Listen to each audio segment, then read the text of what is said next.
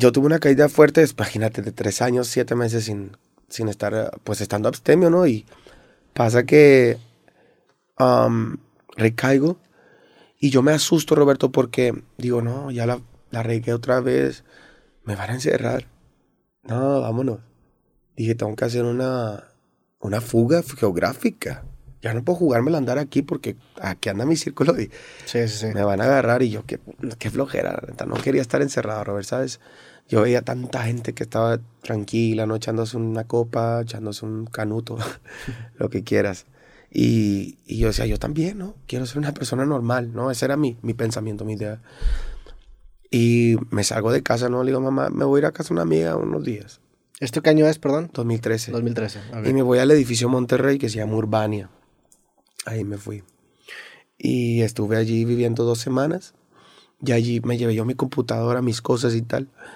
Estaba en el departamento de una amiga y ahí yo me desvelaba cada día y me despertaba y me ponía a darle al disco y ahí es donde comencé a, a darle desarrollo. Y cuando llego yo a México, dije, pues me voy a ir a ver qué pasa, ¿no? Yo, yo tenía relación por ahí con Tino el Pingüino. Entonces, él me recibió por allá y, y él me enseñó muchas cosas, me, me enseñó a moverme, me presentó gente y tal. Meses antes de yo irme para allá. Y cuando llego, me quedé de ver con mi exnovia. Yo, yo tengo una exnovia que cuando tenía 15 años yo le pedí que fuera mi novia, estuvimos cuatro años en relación y tal. Y tenía yo ya, pues, varios años de no verla. Ella estaba viviendo en México porque se convirtió en una modelo profesional. Y le digo, yo voy a para México. Este, te veo, órale. Y nos juntamos en un café justo afuera del departamento de Milkman. También yo ya platicaba con Milkman en ese entonces. Y había quedado de ver a Milkman, pero antes de verlo a él, vi a, a- Elizabeth. Y le digo, oye, ¿qué onda? ¿Qué has hecho? ¿Cómo estás? Mira, fíjate que por acá hay una compañía que está buscando un talento emergente y quieren invertir. ¿Qué onda? Te los presento, órale, va. Y a las 4 de la tarde yo estaba ahí en la Condesa presentando mi música, rapeándoles, cantándoles, enseñándoles los videos, mira, esto es lo que va a salir, pum, hasta se enamoraron. Yo a los tres días, Robert, tenía un contrato en la mesa por cierta cantidad de dinero para que yo fuera representado por ellos y yo representarlos a ellos. Entonces fue como muy rápido. Yo nada más iba por dos semanas a grabar mi disco Mm. y le dije, está bueno, nada más que este disco que salga, pues, pues yo ya lo tengo hecho, ¿sabes? Esto no es algo que tú estás produciendo. Y tal, no, pues, ya me quedé allá, ¿sabes? Me- eh, les dije, yo lo único que ocupo es un lugar donde vivir porque pues yo ahorita no tengo donde vivir, mira, me pasó esto, estoy tratando de huir, no quiero que me agarren, tengo miedo, yo sé que voy a explotar con mi música, no quiero que me, que me detengan, ¿sabes? Ahorita estoy en un momento importante y ve las canciones que estoy sacando. En ese disco viene Diablo, Seis Pausa, canciones que marcaron una pauta en mi carrera, que fueron un parteaguas, entonces no. Creo que, creo que estaba en una idea correcta de no querer ser detenido, pues era un- un- un- un- como una instancia y algo que mi corazón me dictaba, algo que, que me decía, "Da, no pares, no puedes parar ahorita, que no te detengan, dale, dale, dale. No importa tu condición física ni tu salud, venga.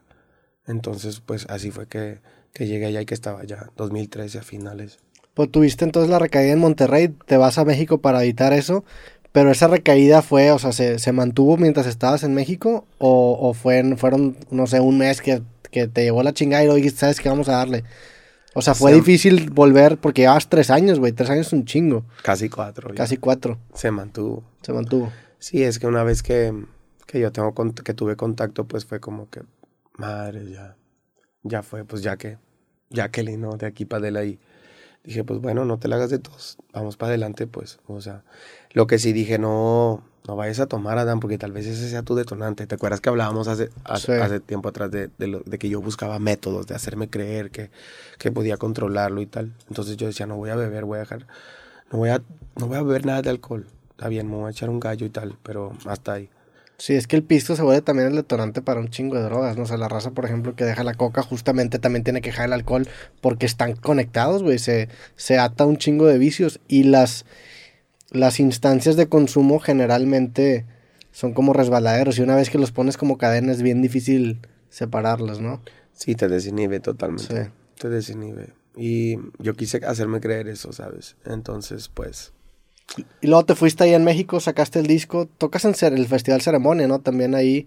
¿Ese fue el primer disco que sacaste como Adán Cruz?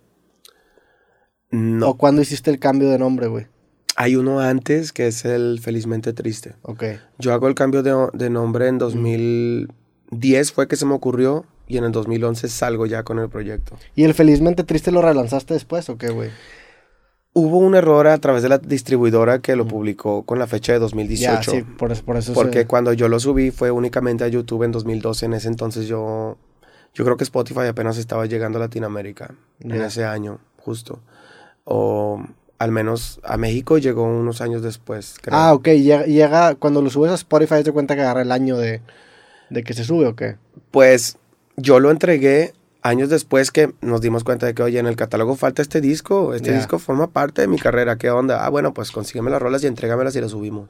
Y sale. ahor- Yo eh, me ha faltado corregir eso, pero la fecha de lanzamiento original de Felizmente Triste es 2012. Ya. Tú te das cuenta, el sonido es distinto, ¿sabes? No hay una buena mezcla, no hay un máster en sí en, en las canciones.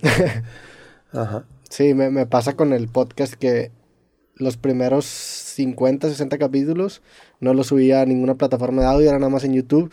Entonces acabé subiendo de jalón los 50 capítulos y todos aparecen con la misma fecha. Y el podcast realmente empezó en el 2015, creo, pero salen como en el 2018 también, justamente, que fue cuando, cuando lo empecé a subir a, a Spotify.